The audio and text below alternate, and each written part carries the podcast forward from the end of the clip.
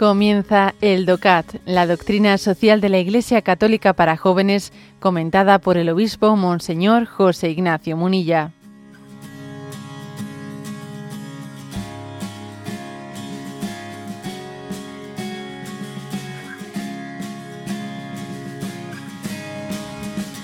Punto 99.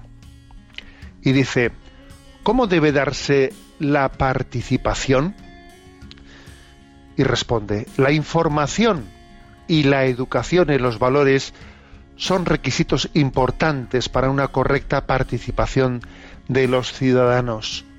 Esta participación debe tener lugar en su justa medida y nunca se debe manipular para imponer intereses particulares. Tampoco se debe basar únicamente en el derecho de voto.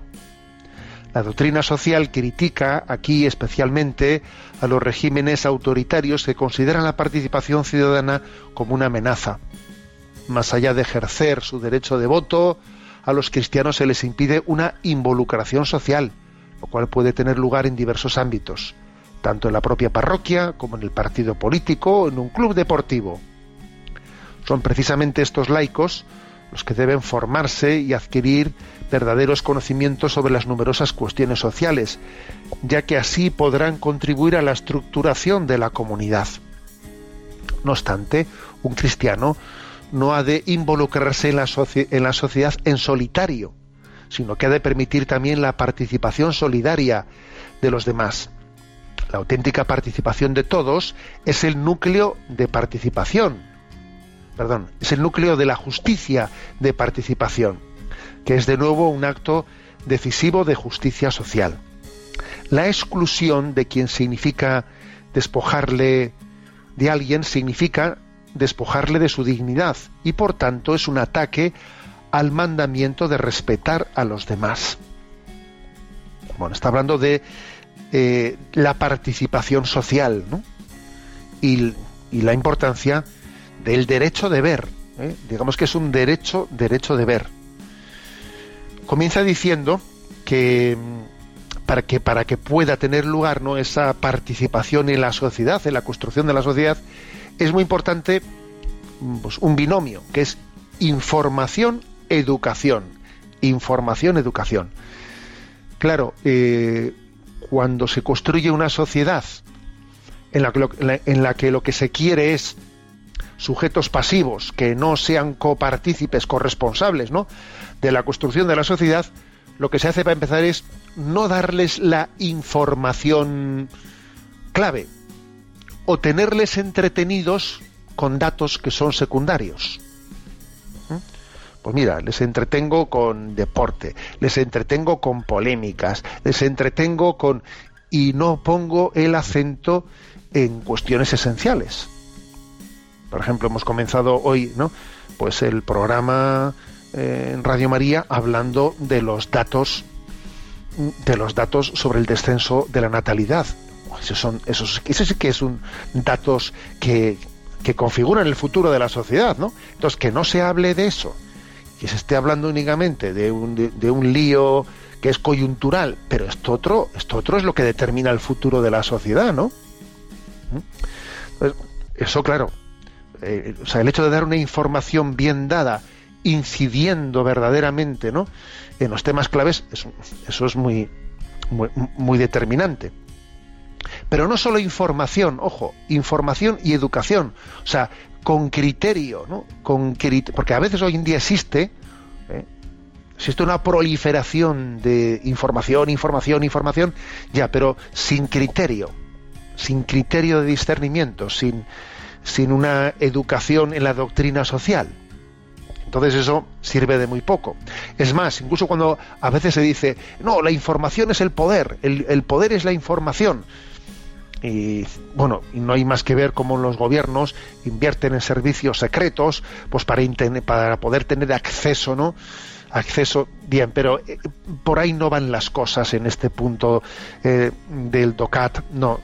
Es decir, eso de que eh, la información es poder, eso es una concepción de la información muy distinta a la que aquí se está hablando. Aquí se está hablando no de una especie de tener acceso a datos de información privilegiada, no. Se está se está hablando de una información que va ligada a un discernimiento de cuáles son los temas de fondo en los que nos la estamos jugando en nuestra sociedad. O sea, los datos claves sobre lo que verdaderamente está aconteciendo en el seno de la sociedad, en el seno de la familia, en, eh, pues en la economía, etcétera. O sea, los temas claves, ¿no? Por eso, eh, para poder participar hay que tener una, una información formada, información formada, ¿no? Y eso lo da la doctrina social de la Iglesia. La doctrina social de la Iglesia permite tener ese criterio de, discernimiento. Y vuelve a existir este punto, ¿no? en, algo, que ya, ya, dijimos en los puntos anteriores, ese deber, ese derecho deber de participación no está únicamente en las elecciones, a la hora de meter un voto en una urna, sino, eh, sino está en la construcción también del proyecto cultural, ¿eh? cultural, eh, que es muy difícil que exista una alternativa una alternativa política si no al mismo tiempo si no se ha hecho todo el esfuerzo necesario para que haya también una regeneración cultural. Porque la política en el fondo es eh, pues consecuencia de una lucha por la cultura.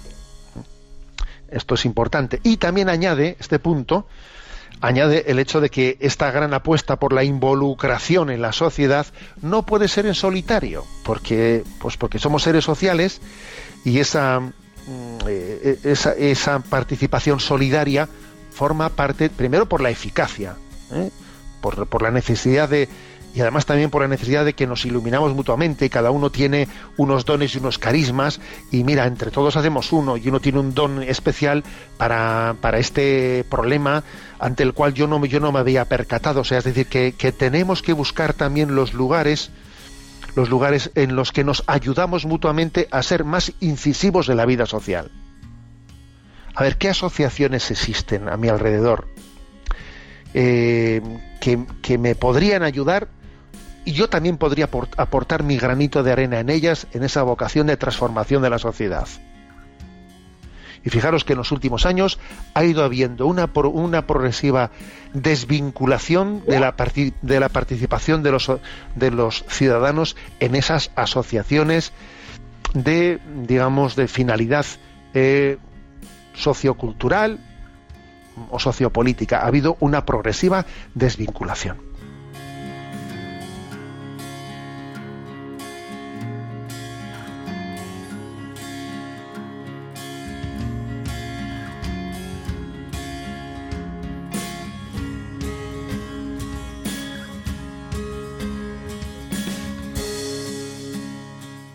Has escuchado el DOCAT, la doctrina social de la Iglesia Católica para jóvenes, comentada por el obispo Monseñor José Ignacio Munilla. Encuentra todos los audios en radiomaria.es.